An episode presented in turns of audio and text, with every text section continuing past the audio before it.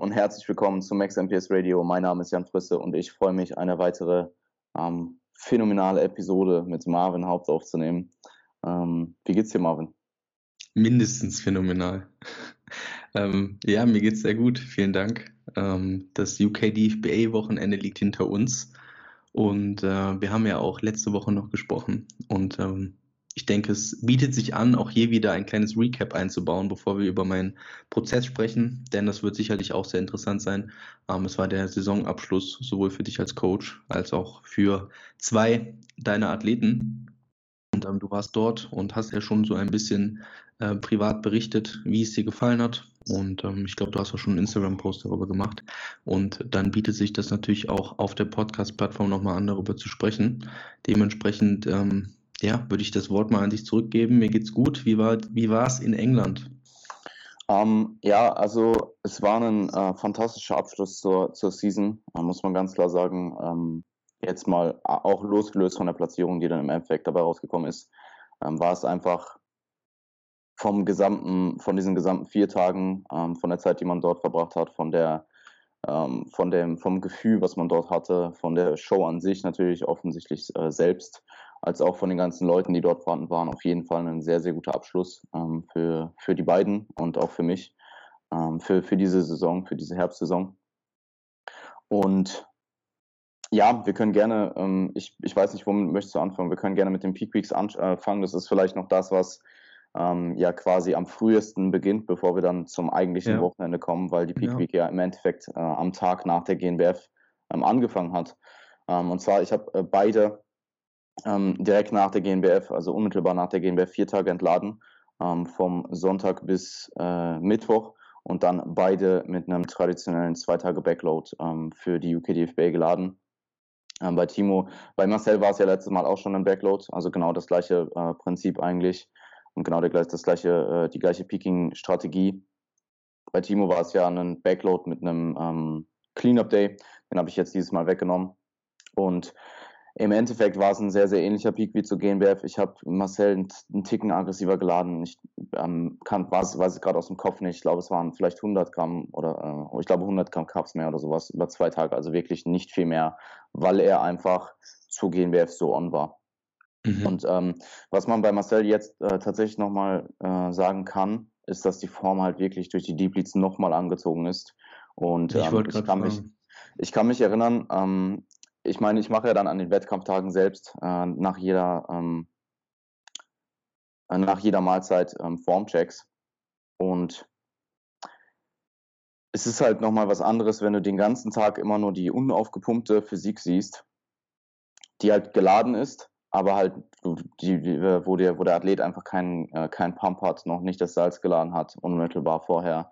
Und äh, dann im Vergleich und vielleicht auch in sehr neutralem Licht und dann im Vergleich halt einfach Backstage, wenn die Person sich aufgepumpt hat, eine Dreiviertelstunde, vorher Salz geladen hat, vielleicht nochmal äh, akut Kohlenhydrate hatte und äh, warm ist. Und äh, ich weiß, kann mich erinnern, ähm, die beiden haben sich halt erst mal so 20, 25, 30 Minuten in Klamotten aufgepumpt und du halt einfach nicht siehst. Und äh, haben sich dann oben beide ausgezogen und äh, für das, für das, ähm, für den Gloss der wurde dann ja relativ zeitnah vor der Bühne erst aufgetragen, aber auch sehr, sehr professionell, sehr, sehr gut. Und äh, ich war sehr überrascht, äh, wie er dann letzten Endes doch aussah. Also jetzt Marcel Timo natürlich auch, aber gerade bei Marcel habe ich nochmal äh, ein, gute, ein gutes Anziehen in der, in der gesamten Physik gesehen. Man muss auch sagen, dass Marcel ähm, auch ja einen sehr also Marcel, unabhängig von der Platzierung, die er jetzt gemacht hat, dort hat er einfach enorm viel Spaß und das hast du ihm einfach angemerkt und ich glaube, das macht dann auch nochmal was mit der Physik, wenn du das Ganze nicht relaxed so im Sinne von, dass du es halt nicht ernst nimmst, aber einfach von, du machst alles, was in deiner Macht steht und dann nimmst du einfach das, was auf dich zukommt und, und genießt es einfach. So, ähm, auf ja, auch so eine gewisse Stressfreiheit, ne? Ja, also Stress voll. ist ja auch einfach ein Look-Killer, so in der Peak Week. Und ähm, ich meine, die Entladetage haben sich da ja sicherlich auch nochmal was ähm, Körperfettreserven angeht, ausgezahlt. Also Entladetage sind ja nicht nur dafür da, um dann halt am Ende wieder voll zu laden, sondern du befindest dich da offensichtlich auch in einem Kaloriendefizit. Das ja. heißt, du kannst da halt eben auch formtechnisch nochmal was rausholen. Und ähm, so wie ich halt von Marcel mitbekommen habe, war der halt auch einfach, der hatte einfach Bock auf diesen Saisonabschluss.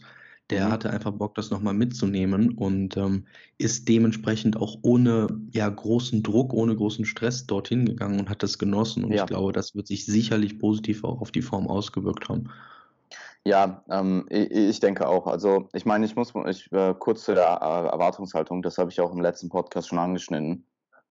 Erwartungshaltung war eigentlich ähm, relativ gering. Das habe ich auch beiden gesagt. Ich habe beiden gesagt, Niveau wird sehr, sehr hoch dort. Ähm, wir gehen da primär für die Erfahrung hin, die, die Show zu machen, äh, für die Zeit dort und einfach auf diesem internationalen Level nochmal zu starten. Gut, ANBF ist theoretisch gesehen auch international, aber es ist halt nochmal, eine ANBF ist halt, da hast du sehr viel deutschsprachigen Raum dort, ähm, also deutschsprachige Athleten, Athletinnen dort und bei der UKDF wärst du natürlich sehr, sehr viele Briten. Ähm, es ist nichtsdestotrotz auch eine internationale äh, Show gewesen, also da waren definitiv auch aus anderen Ländern ähm, Athleten vertreten und die Erwartungshaltung war halt einfach nicht hoch. Dementsprechend ähm, sind auch, glaube ich, beide mit einem, mit nicht so viel Druck vielleicht reingegangen. Für Timo war es halt dann nochmal eine Sache, auf die ich gleich zurückkomme mit der Klasse. Ähm, aber lass uns erstmal mit der Peak, kurz die Peak Week abschließen. Mhm. Ich denke, beide sind äh, vom Look her, also Marcel war, denke ich, vom äh, Look her all-time best. Timo war vielleicht ein Tacken praller, ähm, Conditioning würde ich sagen sehr ähnlich. Ich muss es noch mal, ich muss noch mal Fotos mir äh, genauer anschauen. Ähm, es ist halt auch immer so eine Sache. Du siehst den, also zum Beispiel bei der GmbF habe ich Timo sehr sehr seitlich gesehen und das muss halt nochmal was anderes, als wenn du jemanden wirklich frontal siehst. Es ist halt schade, wenn du ihn nur seitlich siehst. Ähm, ich denke aber, dass beide ähm, auf jeden Fall einen sehr, sehr guten Look äh, gebracht haben. Ähm, Marcel definitiv sein Alltime Best. Timo muss man halt dann einfach schauen, bei welcher Look war insgesamt der bessere. War der UKDF-Look, der vielleicht noch praller bessere oder der GmbF-Look, der vielleicht ein Hauch schärfer war. Ähm, aber ich habe Timo auch mit, äh, ich, es müssten 150 Gramm Carbs oder so mehr gewesen sein, über zwei Tage und er hatte halt nicht diesen Cleanup-Day. Und ich habe ihn auch am Show-Day selbst mehr essen lassen, weil ich zur GmbF am Show-Day immer mal wieder mehr Kohlenhydrate zu den einzelnen Mahlzeiten dazugesteckt habe, weil ich einfach gemerkt habe, dass er sonst flach wird aber eben auch mit dem Cleanup Day am Vortag. Also ähm, ja, alles in einem äh, würde ich sagen, war, äh, war das Paket von beiden sehr, sehr gut. Ähm, ich meine, bei Timo hat es jetzt auch zu einer äh, absolut äh, fantastischen Platzierung geführt. Kommen wir gleich nochmal darauf zurück. Ähm, Anreise generell würde ich halt bei so einem internationalen Wettkampf generell, also grundsätzlich, wenn es geht, immer schon am Donnerstag mindestens empfehlen. Einfach mhm. damit du die, also zum einen, weil es ist halt einfach von der Reise her invasiver. Klar, du fliegst jetzt nach, ähm, in dem Fall Birmingham, du fliegst nicht lange, also du sitzt eine Stunde im Flieger. Aber ich meine, für mich, ich muss mich da immer wieder dran erinnern, weil ich bin so viel geflogen in meinem Leben. Für mich ist es, ich, also wenn der Flieger, ich setze mich in den Flieger so, ich achte jetzt auch nicht drauf, wann der startet und wann der landet. Ich mache einfach mein Ding so. Ich, das ist halt, also für mich ist es super normal und ich habe damit auch kein Problem. Das ist auch kein Stress mehr für mich. Aber wenn du eine Person bist, die nie fliegt oder super selten fliegt, dann ist halt so ein Flug, du setzt dich halt in den Flieger, fliegst halt durch die Luft so. Das ist halt noch was anderes als. Obviously, ja. Es ist, halt was, es, ist halt, es ist halt noch was, ja, aber du startest halt, du kriegst diesen Druck auf die Ohren so. Das ist halt alles deutlich ähm, deutlich äh, krasser einfach, als wenn du jetzt Bahn fährst oder Bus fährst, was du halt so was viel alltäglicher ist, was du wahrscheinlich auch schon viel häufiger gemacht hast. Ähm, als wenn du jetzt einfach fliegst. Das ist einfach ein Stress, gerade wenn du über das. den Wolken. Ja, du bist über den Wolken. Also, gerade wenn du, also wenn du dann zum Beispiel noch Höhenangst hast oder so, Alter, du guckst ja, da raus, denkst halt so, okay, Digga, ja. Ähm, mhm. Ich glaube, wenn du Peak, Peak äh, Prep bist und du bist eh, vielleicht hast vielleicht einfach ein bisschen Flugangst, dann ist das schon ein Stressor. Und der, das wird sich auf die Physik auswirken. Und wenn du da einen Tag vorher oder zwei Tage vorher da sein kannst, im besten Fall, ähm, oder mehr als zwei Tage, dann ähm, ist das sicherlich von Vorteil. Einfach um den Reisestress ein bisschen abzubauen, um dann äh, wieder Zeit zu haben, zu relaxen. Und halt auch die, die eine Nacht einfach schon, die man, die erste Nacht, die man tendenziell immer etwas schlechter ähm, verträgt, dann einfach hinter sich zu haben und dann zum Showday die zweite Nacht dort zu verbringen. Mindestens die zweite ja. Nacht. Also ja. Auch wieder Thema Stressmanagement eigentlich. Ja, absolut. Ja. Aber ähm, wobei ich glaube, wenn ich Peak Prep im Flieger sitzen würde, so, du bist so am Rande, du bist eh schon am Rande des Todes so und du hast halt voll die Flugangst. Ich glaube, wenn du dann im Peak Prep bist, hast du keine Flugangst mehr. Du sitzt einfach nur so, okay, wenn er, wenn er, wenn er Satan mich jetzt holen kommt, dann soll er mich holen. Na, ich, ähm, also ich habe ich hab ja ähm, in 2018, wo ich mit, mit ähm, Toni und Andy in, äh, bei dem BNBF Qualifier war, da sind Mhm. wir auf dem Rückflug von, es müsste, boah, war, ich, war es auch Birmingham? Es war auf jeden Fall irgendeine, ich weiß es ehrlich gesagt nicht, oder es war sogar London, irgendein englischer Flughafen nach Wien zurück. Ja. Ähm, oder nee, es war, glaube ich, sogar ein, ein, äh, ein, kein Direktflug und wir sind erst irgendwie nach Frankfurt geflogen oder so und dann von Frankfurt nach, nach Wien. Und von Frankfurt, das war mitten in der Nacht der Flug, also draußen war stock, stockdunkel. Und du hast halt einfach nur rausgeguckt durch die Fenster, es war, du hast nichts gesehen, außer die Blitze, die immer wieder eingeschlagen sind. So. Und zusätzlich dazu war das halt, das waren, das waren die heftigsten Turbulenzen, die ich in meinem Leben in einem Flieger jemals mitbekommen habe ging dieser Flieger die ganze Zeit, das war wie Achterbahnfahren, so hat sich das angefühlt, so vom, von den Kräften, die auf dich einwirken. Also die ganze Zeit hoch, runter, So hoch, runter, draußen die, draußen die Ja. Blitze die ganze Zeit, Alter. Und ich, also ich war halt schon ziemlich gelassen. Also ich dachte mir halt so, ja, die fliegen halt da rein, so die wissen schon, was die machen, so die würden da nicht, der, der hängt ja, deren eigenes Leben hängt ja auch davon ab, so die würden da nicht reinfliegen, wenn das nicht geht, so. Also ich habe das Ja. Ganze so, ich war so vielleicht eins oder zwei von zehn nervös. Und neben mir saß eine Person, der kam gar nicht klar. Also der, der hat wirklich so am ganzen Körper saß der da, hat den ganzen Körper gezittert, Alter, so richtig am Schlottern mit dem Kiefer. Und der, der ist halt gefühlt halt aus Tode gestorben neben mir. Und ja, st- stell dir halt vor, du hast so eine Flugangst, sowas passiert und du bist auf Prep. So, Ja. da hast du halt erst mal eine Woche, äh, äh, sieht man das dir in der Physik an, Alter. Wenn du da Ja. halt gefühlt denkst, du stirbst jetzt. Ja. Ja, und Toni hat einfach geschlafen mit Schlafmaske. Das ja gar nicht mitbekommen. Der Schlafmaster Toni. Das war super. Okay. Ähm, zurück. Ähm, ich würde bei so einer internationalen Show, gerade wenn es mit Fliegen verbunden ist, ähm, früher anreisen. Jetzt bei der ANBF sind sie teilweise auch erst am Freitag angereist, aber sie sind auch alle mit Auto gekommen, fällt mir gerade ein. Und man muss halt auch dazu sagen, ANBF war halt von der Priorität einfach nicht so hoch als Warm-Up-Show wie jetzt eine UK DFB als Season-Abschluss, wo man halt nochmal das All-Time-Best bringen möchte. Ähm, Leicester an sich, äh, sehr coole Stadt tatsächlich. Also ich habe es mir deutlich ländlicher vorgestellt, ich habe mich aber auch im Vorhinein nicht äh, informiert.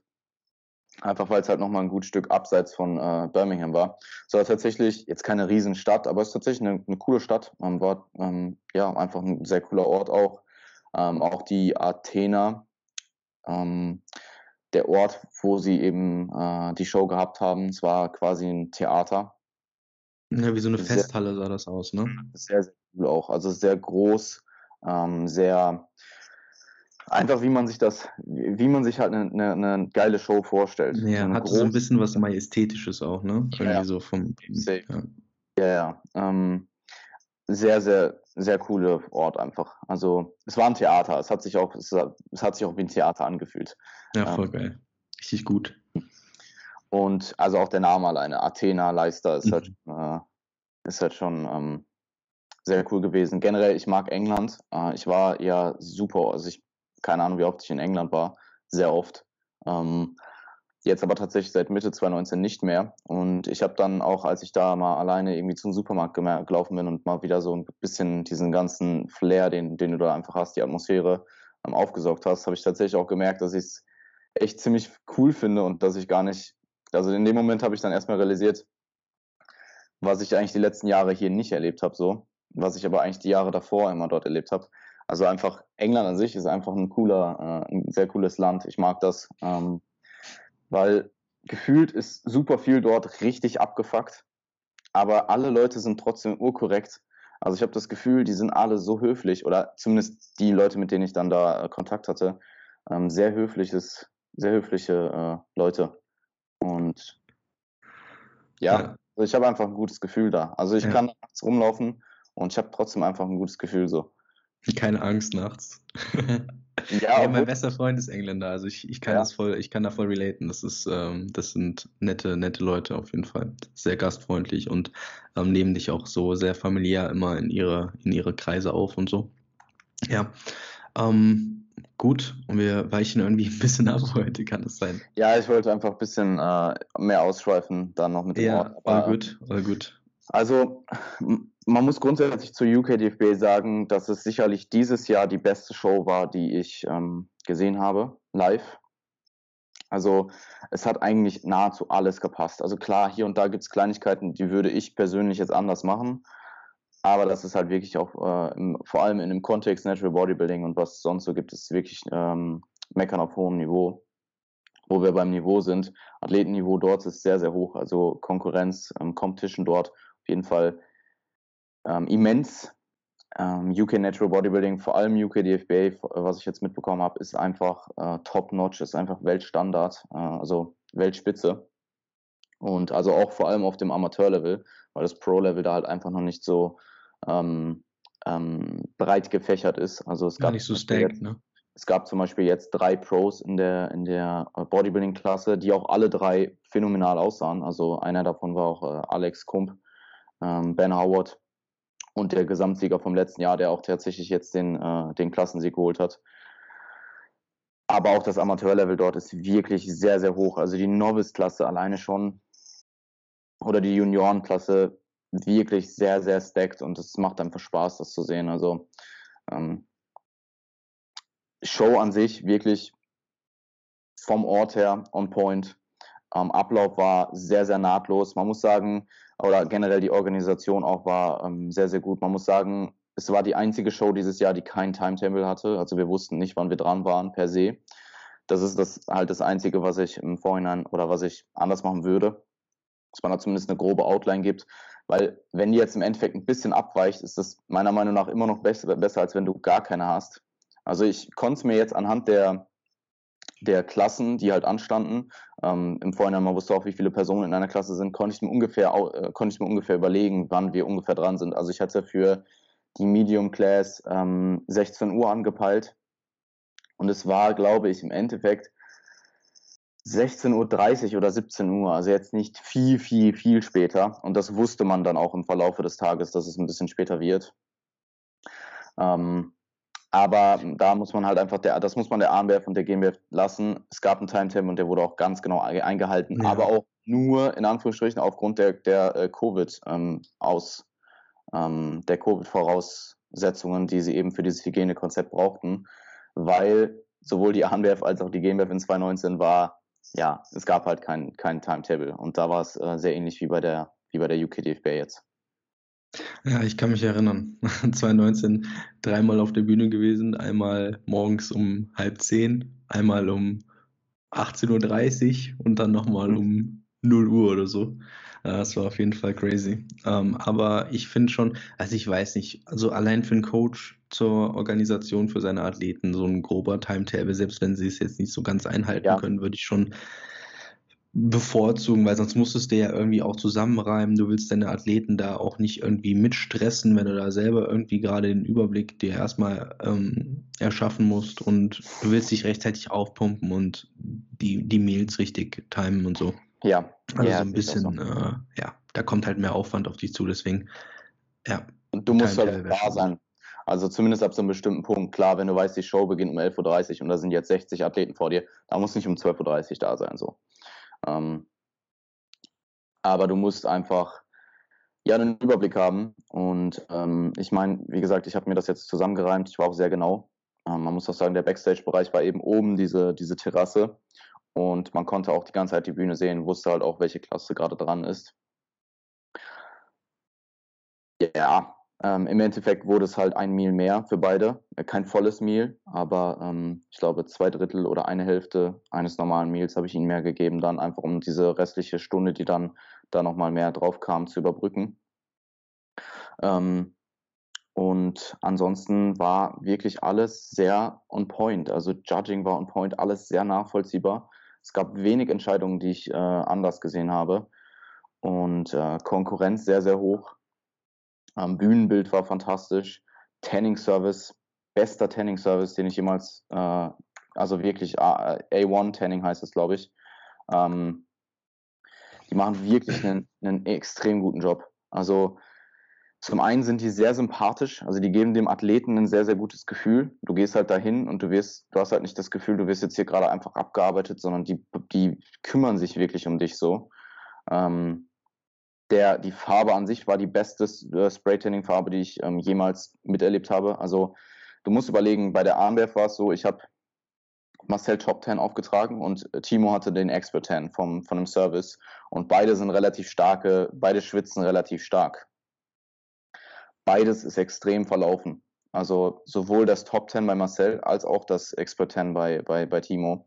Und ähm, das A1 Tanning, obwohl es, soweit ich weiß, auch wasserbasierte Farbe ist, also Spray Tan halt, ist nicht verlaufen. Nicht, gar nicht verlaufen. Zero. Hm.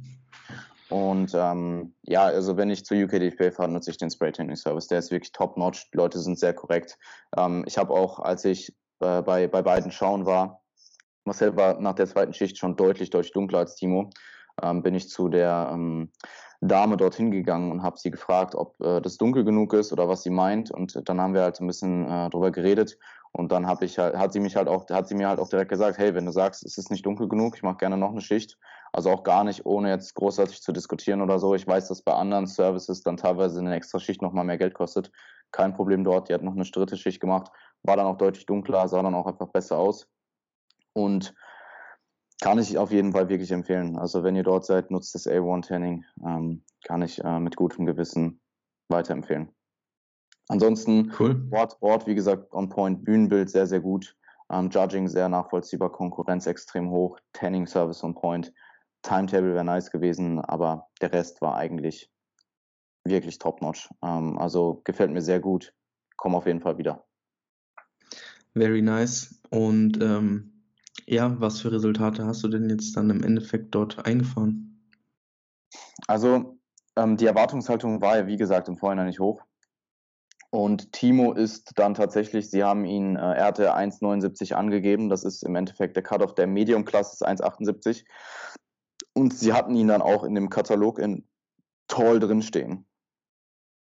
Er hat sich dann eingemessen und war genau glatt 1,78. Bei der GNBF war, glaube ich, mit 1,76 ein, eingemessen oder so, oder 1,76,5 oder so. Ähm, und bei der UKDFA eben glatt 1,78. Und sie haben ihm dann gesagt, okay, 1,78, eigentlich musst du, also eigentlich müsstest du in die Medium-Klasse, weil es ist ja bis, bis 1,78, also inklusive 1,78. Ähm, sie haben ihm aber die, aber die Wahl gelassen. Und er hat dann auch tatsächlich, ohne das mit mir nochmal abzuklären, hat er einfach gesagt, okay, ich will in die Medium-Klasse. Und ähm, ja, ich habe dann tatsächlich auch äh, ein bisschen hin und her überlegt, ob das eine gute Entscheidung war. Ähm, ich meine, ich war mir ziemlich sicher, dass ich es eh nicht mehr ändern konnte. Von daher äh, war es dann einfach das, was es war. Es ist natürlich auch immer ein bisschen suboptimal, ähm, zwei Athleten in einer Klasse zu haben. Also das will man, wenn es irgendwie geht und wenn es jetzt für keinen einen Nachteil bedeutet, tendenziell eher vermeiden. Aber es war dann tatsächlich noch eine ziemlich, ziemlich gute Entscheidung. Was aber auch irgendwo klar war, weil wenn du in einer 1,8, also er wiegt ja auch, er hat ja auch geladen 80 Kilo gewogen, weißt du. Und ich wusste ja dann zum Beispiel auch, dass da Leute drin sind, die halt tendenziell eher leicht oder Bantam-Gewicht sind. Und da hast du dann natürlich auch einen äh, großen Vorteil, wenn du eben, ähm, wenn du eben, ja, einfach mehr Muskelmasse hast und schwerer bist. Und ähm, er ist dann halt auch, also rein rein in der Theorie hätte er eh in die Medium-Klasse gemusst. Von daher war dann für mich so, okay, dann, dann lassen wir ihn in Medium. Und äh, Medium-Klasse war auch tatsächlich die größte Klasse. Ich glaube, es waren elf oder zwölf Athleten dort. Ähm, und auch eine sehr stackte Klasse. Also du hattest einen äh, Steve Hall dort, du hattest einen AJ Morris dort, du hattest ähm, äh, Basti, Bastian Blau dort, du, hast, du hattest äh, Chris von äh, Valentin dort. Wer war noch in der Klasse? Ähm, meine beiden Athleten waren dort und äh, einige Briten. Und äh, ja, es wurde dann im Endeffekt, also ich habe mir im Vorhinein gesagt, habt keine Erwartungshaltung. Ich habe natürlich trotzdem eine gewisse, ein gewisses Ziel für mich selber auch, was ich mhm. gerne, äh, was ich gerne erreichen würde. Ähm, und das war eben, dass wir eine Top 5 Platzierung holen, weil auf dem Niveau Top 5 zu kommen oder Top 5 zu werden, ist eh schon immens. Also gerade als First Timer zu einer UKDFBA zu fahren, wo sich die ganzen Briten ja erstmal für qualifizieren müssen, wo du eine Wildcard bekommst, weil du offensichtlich anhand von Lees Auge gut genug bist, dann dorthin zu kommen, eine Top 5 Platzierung zu machen, wäre als First Timer wirklich phänomenal schon gewesen. Und ähm, ja, sie sind dann rausgeholt, äh, rausgelaufen. Sie haben auch äh, AJ, also AJ war direkt Center Stage, ähm, war auch dann relativ klar, relativ schnell klar, dass er halt einfach der beste Athlet in, in der Klasse ist. Ähm, AJ sah wirklich, wirklich gut aus. Also ähm, gutes Stück, mehr, gutes Stück äh, angezogen von letztem Jahr, auch deutlich leaner nochmal gekommen. Und ja, ich denke, das war ja auch wahrscheinlich von letztem Jahr so der, das größte Manko, der größte Kritikpunkt, wenn man das so sagen kann, dass AJ halt, ja, sich wahrscheinlich aus dem Grund unter anderem dazu entschieden hat, jetzt in dem kommenden Jahr dann auch nochmal zu preppen, um ja, sich und anderen vielleicht das nochmal zu beweisen auch. Mhm. Zu einem gewissen Punkt. Ja, ähm, sie haben dann halt direkt äh, neben ihn Timo platziert und ähm, Charlie Neal hieß er, glaube ich. Äh, Steve Hall und noch einen fünften. Ich weiß den fünften, äh, die fünfte Platzierung gerade leider nicht, den Namen. Und äh, dann haben sie, ja, halt das Top 5 dort, ähm, haben sie halt die Top 5 dort verglichen. Also es war dann relativ schnell klar, okay, Timo wird Top 5. Und nee, stimmt gar nicht. Äh, der fünfte ist ähm, Chris geworden. Äh, Chris Bauer von Valentin. Mhm. Und ähm, er war aber, glaube ich, nicht im ersten Vergleich mit drin. Wie auch immer. Jedenfalls ähm, war dann ziemlich schnell klar, okay, Timo ist Top 5 dabei. Und sie haben ihn dann halt auch ziemlich viel mit AJ verglichen und ähm, haben ihn auch als zweites, also AJ wurde als erster zurück nach hinten ge, ge, gerufen ins Lineup zurück, danach Timo, dann halt der drittplatzierte, dann Steve, dann der, äh, dann Chris. Und da war dann auch relativ schnell klar, okay, es wird ziemlich sicher nicht nur Top 5, sondern auch Top 3. Und das habe ich auch seiner äh, Freundin gesagt, Alice, die auch tatsächlich, muss ich an der Stelle auch mal sagen, dieses Jahr auch äh, ähm, sehr, sehr gut uns unterstützt hat. Also ähm, ja, eigentlich alle drei äh, Partnerinnen, sowohl von äh, Niklas Timo als auch äh, Marcel, ähm, kann ich auf jeden Fall Props geben. Man merkt, wenn die Personen, wenn die Personen sehr involviert sind und einfach auch mit All-In gehen, das merkt man einfach und das war bei allen dreien der Fall. Ähm, was ich sagen wollte, ich habe ihr dann halt auch gesagt, okay, wir ziemlich sicher Top 5, wahrscheinlich auch Top 3 und vielleicht wird es eine zweite Platzierung und sie kann das ja gar nicht einordnen. So für sie wird das dann so voll aufregend. Und ich bin dann auch Backstage gegangen zu Timo. Er hat mich dann auch gefragt, was ich denke. Ich habe ihm gesagt, ziemlich sicher Top 5. Mehr habe ich ihm aber auch nicht gesagt. Weil das Letzte, was ich ihm dann sage, ist, okay, ich denke, ich habe ich denke, du bist auf zwei so und dann wird der zweite Timo. Machst den zweiten ja, safe. Ähm, Nee, also tatsächlich, ich habe es auch so gesehen. Also ich habe es auch so gesehen, er wird ziemlich sicher Zweiter. Aber für mich ist dann in dem Moment war es so ein bisschen, jetzt gerade Erwartungshaltung lieber auf Top 3 zurückschrauben. Weil ich kann es auch einfach nicht sagen, weil ich war noch nie dort, er war noch nie dort. Ähm, ich achte auch in dem Moment sehr, sehr viel auf den Athleten selbst. Also ich schaue nicht die ganze Zeit durch die Reihen und vergleiche jede Pose, sondern ich schaue primär dann halt auf, in dem Fall jetzt Timo, wenn er in dem, äh, in dem ersten Caller steht und schaue, dass er seine Posen vernünftig hittet. Ähm, also ich war auch sicherlich die Person, die da äh, seinem Athleten am meisten zugerufen hat.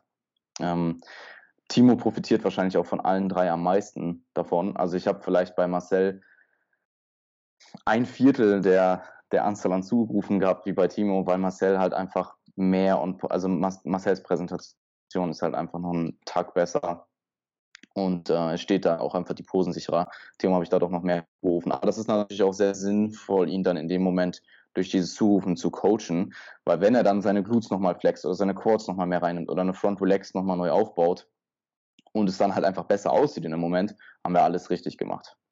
Mhm. Ähm, ja, im Endeffekt ist es dann eine Top-2-Platzierung äh, geworden. Also er ist Vize-UK-Champ geworden, ähm, was absolut phänomenal ist, als äh, First-Timer bei der, bei der UK ähm, einen Vize-Titel abzuräumen. In so einer starken Klasse auch, auch ne? in, in so einer starken Klasse auch, haben wir ähm, uns beide definitiv nicht erwartet, nicht ausgemalt. Und ähm, ja, alles, alles richtig gemacht. Also ähm, Runner-up hinter einem AJ Morris zu machen, der jetzt mittlerweile seine fünfte Prep hinter sich hat, ähm, als First-Timer ist ziemlich, ziemlich gut. Und äh, ich bin gespannt, äh, wo es dann noch die Jahre hingeht. Wir haben jetzt schon beschlossen, dass wir äh, zwei Jahre Off-Season machen und in 23 wieder angreifen. Und ähm, ich denke auch mit dem, mit dem, mit diesem relativ kurzen, ähm, mit diesem relativ kurzen Zeitraum, den wir eigentlich nur hatten an Offseason, weil ich habe ihn ja in 2020 schon gepreppt, bis alles abgesagt wurde und dann hatten wir von, ich glaube, Juli 2020 oder sowas bis, äh, es müsste, glaube ich, Mitte Februar oder März gewesen sein, dass ich ihn gekickoft habe, hatten wir nur die Offseason und es ist halt jetzt deutlich längere Zeit. Ähm, ich habe auch nicht das Gefühl, dass er jetzt super lange braucht für eine Recovery Diet. Also das habe ich tatsächlich bei allen dreien nicht. Also keiner von den dreien ist jetzt in der Position, wo sie wirklich komplett destroyed sind oder komplett zerstört. Und das denke ich ist auch durchaus wichtig, dass das oder es ist wichtig als Coach zu schauen, dass deine klar deine Leute wirklich an die an die Grenze zu pushen und auch ähm, das beste Paket für die Person als First-Timer zu bringen, aber deine Person halt auch nicht zu zerstören, sodass sie danach nie wieder eine Season machen. Weil das ist so eine langfristige Karriere und eine, eine erste Saison ist nun mal einfach eine erste Saison. Das wird, wenn du alles richtig machst, deine Saison sein, wo am meisten schief, also nicht, dass du jetzt alles richtig machst, wenn viel schief geht in der Saison, aber wenn du alles richtig machst, kommt in den, wird in den kommenden Saison, Saisons weniger schief gehen und alles wird noch mehr on point laufen. Diese erste Saison sollte man quasi so sehen, dass es die, die kommenden Saisons potenziert. Mhm. Und ähm, dementsprechend, ja, macht's, äh, ist es schon, ist es wichtig, dass du deine, dass du deine First Timer da nicht komplett, ähm, komplett ins Nirvana schießt. Dass sie halt dann einfach erstmal, vielleicht auch einfach nie wieder Natural Bodybuilding machen, vielleicht nie wieder preppen wollen. Das kommt ja noch dazu. Also ich glaube, ähm, den höchsten, also ich glaube, es ist die Wahrscheinlichkeit, dass jemand nach äh, zwei, drei, vier, fünf äh, äh, Seasons aufhört, ist geringer, als dass jemand nach der ersten Saison aufhört. Würde ja, das ist mal Raum stellen. Ja, ja denke ich auch. Ähm, aber es soll natürlich nicht heißen, dass äh, sich die First-Timer jetzt darauf ausruhen sollten, dass sie First-Timer sind. Ne? Ähm, leiden wirst du trotzdem auch als First-Timer. Schwer wird es trotzdem auch als First-Timer. Du sollst halt nur irgendwo diesen Spot, man kann nicht Sweet Spot sagen, weil Sweet ist es da nicht, ähm, den Spot finden, wo du halt noch produktiv was leistest in der Prep und halt nicht einfach nur noch leidest, weißt du, also wo du nicht nur leidest, sondern auch leistest, wenn man das so sagen kann. Ja, du, ähm, es wird wahrscheinlich eh deine schwerste Prep sein. Also du willst ja auch als First Timer ein gewisses Conditioning erreichen. Auch wenn es vielleicht nicht das Elite-Conditioning ist, was du im Kopf hast, aber du willst ja trotzdem eine gewisse, ein gewisses Conditioning erreichen, was eines, ähm, eines 221 First-Timers würdig ist. Und ähm, es wird ziemlich sicher die mit vermutlich die schwerste Prep, ähm, wenn du dran bleibst und wenn du alles richtig machst. Nichtsdestotrotz gibt es einfach so einen Punkt, wo du die, wo du dich so in ein, in ein so tiefes Loch buddelst, dass du einfach danach entweder im schlimmsten Fall gar nicht mehr rauskommst und den Sport aufgibst oder halt einfach ewig brauchst. Und ich glaube, als Coach ist es wichtig, da ein Auge drauf zu haben. Und mhm. ja, ich, ich denke, das trifft es ganz gut. Also, ja. ich meine, also ich bin der Letzte, der, der irgendwen schont. Ähm, also wenn du die dreimal fragst, was sie teilweise noch die letzten Wochen gemacht haben, so, dann wirst du dir schon denken, jo, das äh, war schon, yo. Das, war, das, war schon, das, war schon, das war schon, das war schon gut, Mann. Also ähm, alle, alle drei haben, sind haben ordentlich gedickt am Ende noch. Alle drei haben nochmal ähm, wirklich, ähm, sind da wirklich nochmal ähm, durch äh, dunkle Tage gegangen. Aber es hat sich im Endeffekt ausgezahlt für alle drei.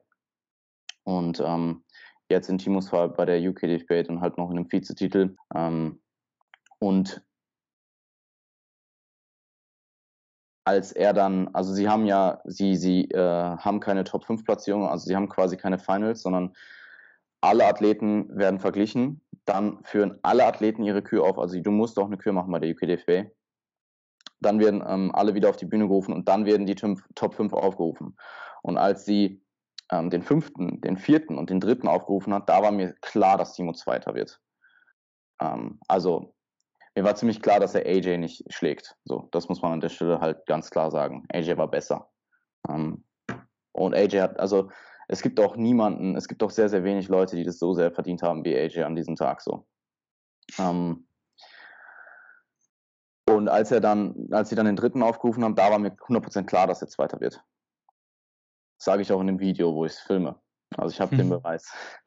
Ähm, ja, und natürlich, also ähm, sehr, sehr, sehr gutes Resultat, können wir sehr zufrieden mit sein und hat ihn auch, glaube ich, selber extrem überrascht, weil ich mir auch hinter der Bühne gesagt habe, hey, es wird ziemlich sicher Top 5. Mhm. Ja. Ja, nice. Auch äh, von meiner Seite nochmal Congrats. Sah auf jeden Fall nice aus. Und äh, ja, da braucht man sich nicht verstecken, wenn man bei einem Wettkampf wie bei einer UK DFB, eine Top 3 oder eine Top 2 in dem Fall, ähm, Vize-Champ hinter AJ Morris wird so. Mhm. Ähm, auf jeden Fall ein guter Job auch wieder an euch beide. Ja, also ähm, es war eine, es, es war eine, äh, es, es, war eine gute Zeit, es war eine gute Show. Overall hat dann ähm, Markus geholt mit Kubik, mit Daniel Kubik zusammen. Auch sehr verdient, ähm, dass sie da den Overall gewonnen haben. Pro Class auch sehr interessant. Äh, ben Howard, Alex Krump und ich glaube, er ist Mitch. Mitch, Mitch mhm. genau. Ähm, auch natürlich eine sehr, sehr starke Klasse. Also alle drei definitiv ähm, äh, absolutes Pro-Level. Auch Alex nochmal wirklich gut angezogen von 2017. Ich finde auch Alex geladen ist nochmal was ganz anderes als Alex ungeladen auf Instagram. Also Alex geladen auf einer UK DFB Stage zu sehen, ist wirklich nochmal ein anderes, äh, anderes Erscheinungsbild. Und klar ist jetzt natürlich äh, mit drei Athleten nicht die größte Klasse gewesen, aber trotzdem einfach sehr, sehr cool, ähm, dieses Niveau auf so einer Stage dann auch nochmal live mitzuverfolgen. Und ja, ansonsten sehr, sehr runde Show. Äh, es hat sehr viel gepasst. Genau, eine Sache wollte ich noch sagen. Was mir auch noch aufgefallen sind, sind so die Details. Zum Beispiel die Medaillen, die dort verteilt werden. Alter, Oder dieser die Pokal. Pokale. Die sind so hochwertig.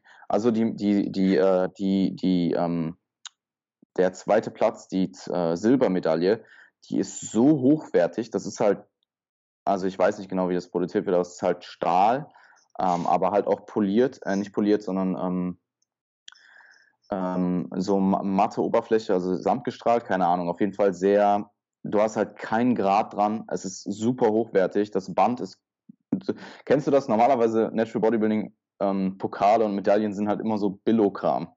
Also oh, sehr häufig zumindest. Und das ja, war wirklich, das war wirklich on point. Also das war so, ja, du eh nicht. Die, die GmbF-Pokale sind doch auch sehr solide eigentlich.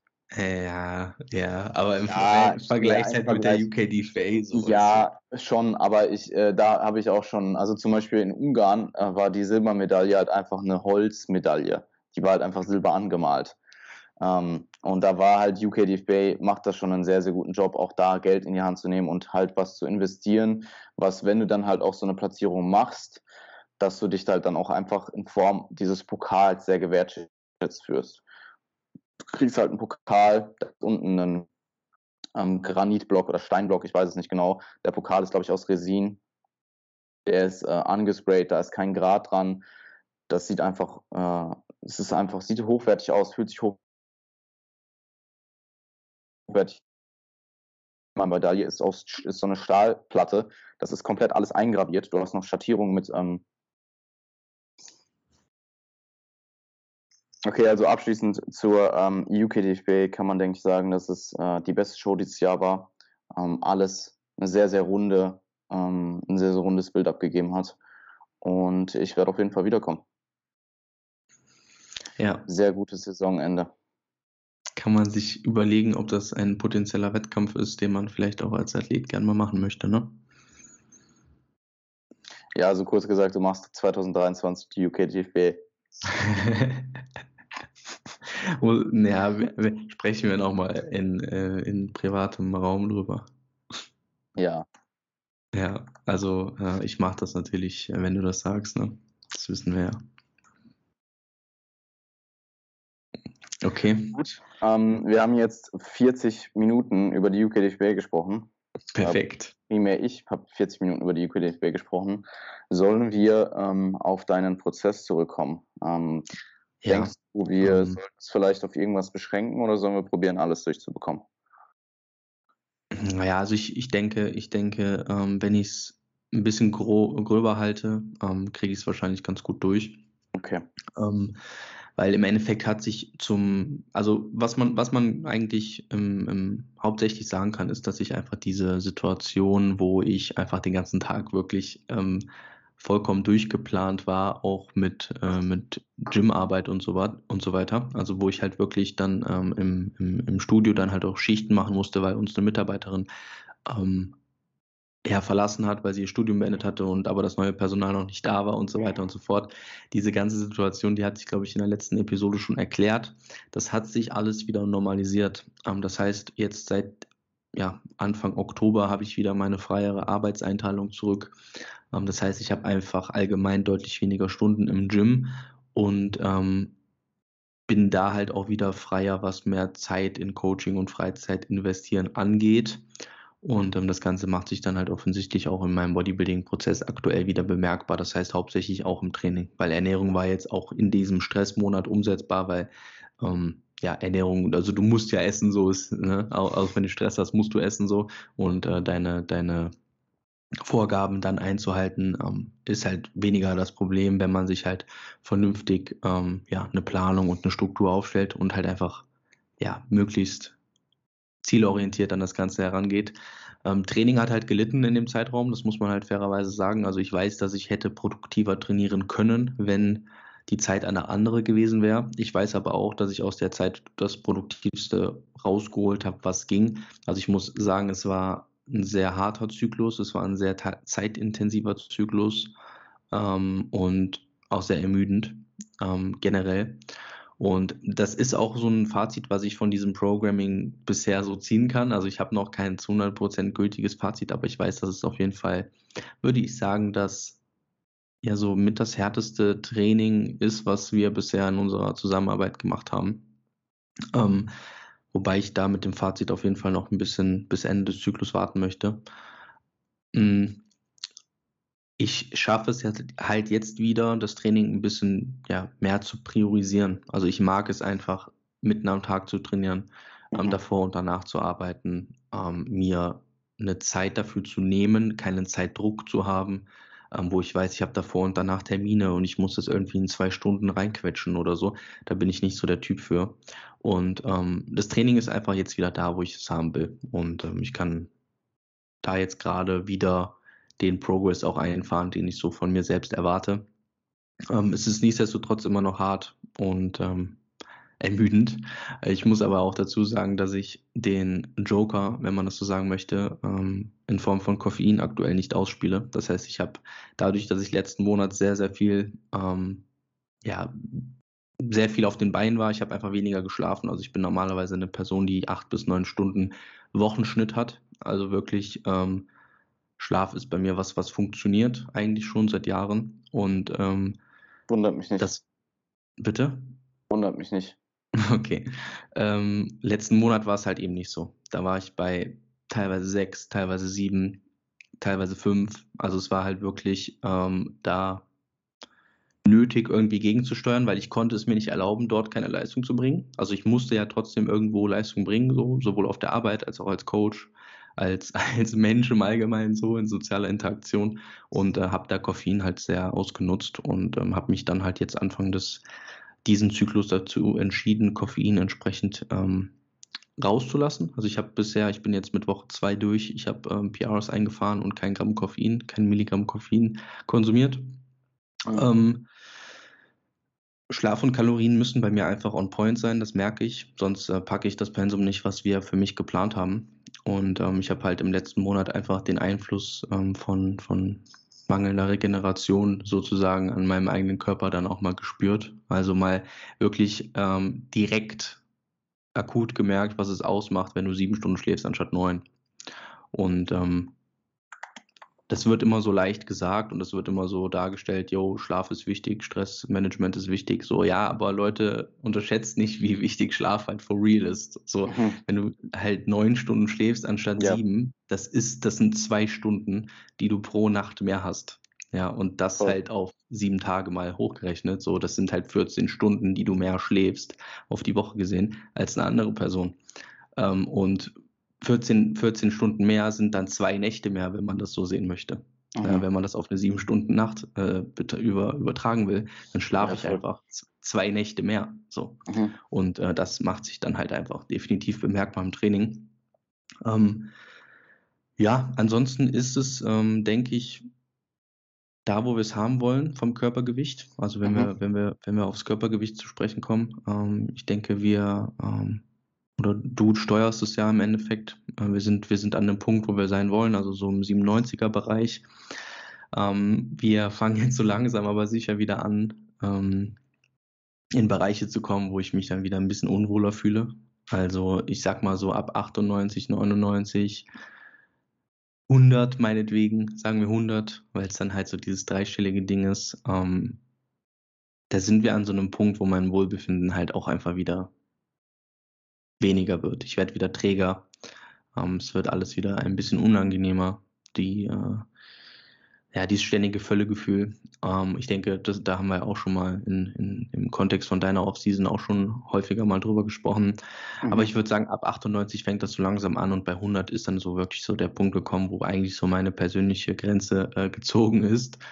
Ähm, aber darum geht's gar nicht. Also es, es heißt ja nicht, dass ich mich da jetzt gerade wohlfühlen soll, weil letzten Endes ähm, machen wir hier Bodybuilding und Bodybuilding erfordert halt eben Leistung auch in unangenehmen Bereichen, ja, in unangenehmen Körperfettbereichen, sowohl ähm, in der Diät, also sowohl in einer Prep, und da haben wir ja jetzt gerade ausführlich darüber gesprochen, dass das eben nicht angenehm ist und ähm, dass man auch als First-Timer nicht erwarten sollte, dass man da nicht leidet. Aber nichtsdestotrotz ist es eben auch genau in der anderen Richtung so, dass es da unangenehm wird, wenn man in der Peak-Off-Season sich befindet. Also diese Trägheit, diese Energielosigkeit teilweise, ähm, die man in der Peak-Prep hat, die kann man teils auch wirklich in die Peak-Off-Season mit übertragen. Und ähm, ja, zu lernen oder den Skill zu erweitern, sich selbst in unangenehmen Situationen zu versuchen, das so angenehm wie möglich zu halten, so angenehm wie möglich zu gestalten oder being comfortable with being uncomfortable, wenn man das so cheesy sagen möchte. Das sind halt einfach Dinge, die ähm, im Bodybuilding wichtig sind und äh, das ist auch eine, eine Phase, die jetzt auf mich wieder zukommt Wobei man halt sagen muss, wir sind jetzt Mitte Oktober, Ende Oktober. Ähm, ich weiß, wir haben jetzt noch keinen konkreten Zeitpunkt festgelegt, aber es ist ja wahrscheinlich jetzt nicht mal mehr ein halbes Jahr oder es ist vielleicht ziemlich genau ein halbes Jahr auf Season, was ich jetzt noch vor mir habe, bis der Pre-Prep-Cut kommt der halt auch über ein paar Zyklen gehen wird. Danach kommt halt auch, nochmal so Off-Season hinterher, wo wir konservativ gainen werden. Das heißt, ich habe jetzt unterm Strich wahrscheinlich noch so fünf bis sechs Monate, die ich in diesem Körperfett und in diesem Körpergewichtsbereich mich noch aufhalte bis zur Prep 2023. Und ähm, genau dafür tue ich das ja auch. Also ich tue, tue das Ganze halt genau für diesen Tag. Ich tue das halt für diesen Tag X. Ich tue das nicht für Social Media. Ich mache das nicht für, für irgendwelche Reels oder so, ähm, sondern äh, tatsächlich einfach dafür, dass es an Tag X 2023 das Paket wird, was wir uns vorstellen. Wofür machst du es nicht? für, für TikTok. Kennst du das? Mhm. Das ist, das ja. so, so, so eine Social Media Plattform. Ja. So Zwölfjährige mhm. und sowas. Ja. Okay, ja, ähm, kann ich so definitiv unterschreiben. Du hattest ja diese eine äh, höhere Einwaage mit 98 Mhm. Ähm, nachdem du ja sehr spät gegessen hast, sehr salzig. Ich weiß jetzt nicht, wie sich dein Gewicht in den letzten drei Tagen äh, oder in den letzten, seit dem Check-in entwickelt hat. Es, es, hat sich wieder ausreguliert. Also es war wie Ja, gesagt, also wie zu, wie zu, erwarten, ja. Ähm, sind wir da ziemlich genau im Soll gewesen. Die äh, letzte Woche war dann etwas höher wegen dieser hohen Einwaage. Und ich denke, das wird sich dann auch ähm, wieder in dem Bereich äh, regulieren, wo wir es äh, haben wollten, weil es war ja tatsächlich vorher immer so leicht darunter. Also vorher mhm. waren wir vom Gewichtsanstieg immer so leicht hinterher von dem, wo wir eigentlich schon sein wollten. Jetzt hast du diesen großen Sprung gehabt in dieser einen Woche. Jetzt waren wir ein bisschen drüber. Jetzt reguliert es sich wieder aus und von daher denke ich, dass du da dann auch ziemlich äh, genau wieder da bist, wo du, ähm, wo du stehen solltest vom Körpergewicht. Also yes. der Sollwert letzte Woche sollte im Average sein 97,1. Du hattest halt 96,6 im Average, also ein halbes Kilo drunter. Und danach die Woche warst du halt äh, 300 Gramm drüber. Mhm. Und ich denke, das wird sich jetzt dann wieder ausregulieren in der, in der kommenden Woche. Absolut. Oder in der jetzigen Woche. Ja, absolut. Also es äh, läuft weiterhin, gerade jetzt in dem Kontext, dass du halt wieder, ähm, ex dass externe Variablen wieder deutlich Bodybuilding-freundlicher sind. Ähm, sicherlich so sehr, sehr gut. Man merkt ja. wirklich erst, wie, wie gut, die, also wie sehr die diesen Prozess beeinflussen, diese Sachen, wenn man sie nicht mehr hat und sie halt vorher wirklich Monate ja. und Jahre lang genäht hat. Absolut. Das ist crazy. Also was Stress wirklich ausmacht, was Schlaf wirklich ausmacht. Ähm, auch an Trainingsmotivation, das war auch huge. Also mhm. ich muss ganz ehrlich sagen, Trainingsmotivation letzten Monat Katastrophe. Also es mhm. war ja wirklich, es war, es war eine Quälerei. Also es hat mich teilweise von, von, von der Charakteristik des Trainings wirklich an Prep-Training erinnert. Ähm, ja. Und ich, ach ja, ich bin krank geworden danach. Ja, das muss man vielleicht auch nochmal kurz erwähnen. Ich bin ja auch krank geworden. Stimmt. Ich war acht Tage krank. Also ich hatte Deload, dann bin ich acht Tage krank geworden. Ähm, das heißt, ich habe effektiv knapp zwei Wochen dann nicht trainieren können. Und ähm, ich bin mir ziemlich sicher, dass das eine Nachwirkung einfach von ähm, zu viel Stress und zu wenig Regeneration war. Ja, und ähm, das ist das erste Mal, dass ich generell überhaupt krank geworden bin, seit wir Coaching zusammen machen. Ähm, und ich glaube. Was denke ich aber auch für dich spricht. Also muss man an der Stelle auch ganz klar sagen. Spricht für na, dich. also wie gesagt, also ich denke, es war einfach Mangel von, von, von Stress und Regenerationsvariablen in dem Kontext. Und ich habe dann halt wirklich 14 Tage nicht trainiert. Das, also es war also knapp. Das waren mit, also wenn wir den Deload mit einbeziehen, es waren acht Tage Trainingspause, vier Tage Deload, ähm, also zwölf Tage und am 13. Tag habe ich dann wieder angefangen. Also es waren knapp zwei Wochen. Und ähm, da war die Trainingsmotivation auch nicht so hoch, eher weniger da. Und ähm, Motivation ist nichts, was ähm, wir benötigen. Motivation ist nichts, worauf wir angewiesen sind, aber Motivation ist nice to have. Ähm, das bedeutet für den Prozess im Endeffekt nicht viel, außer dass er, dass es halt ein bisschen mehr Momentum aufbauen lässt und einfach ein bisschen spaßiger ist in dem Fall und hat sich auch wieder ausreguliert. Also auch da Training bockt wieder, ähm, PRs machen, äh, PRs machen halt Spaß ähm, und ich denke, damit, damit trifft man es ganz gut. Yes.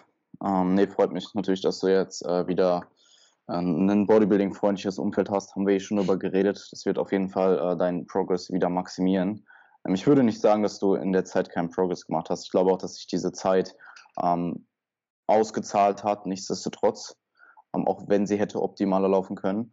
Und ähm, ja, auch, dass du jetzt einfach mehr Trainingsmotivation hast, wieder mehr Spaß an sich durchs Training, im Training selbst, einfach weil du generell ein besseres äh, regeneratives Milieu hast ähm, und dich da einfach auch vom Wohlbefinden besser fühlst, ist, äh, wird alles nochmal potenzieren. Also ich bin gespannt auf die letzten sechs Monate ähm, vor dem Pre-Prep-Cut. Dann äh, gibt es da nachher nochmal ungefähr sechs Monate.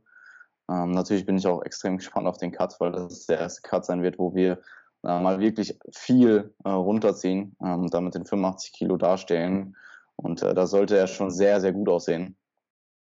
Mhm. Ähm, sehr, sehr gut. Also ich äh, bin wirklich gespannt, äh, wie du da mit 15 Kilo weniger als jetzt gerade dastehst.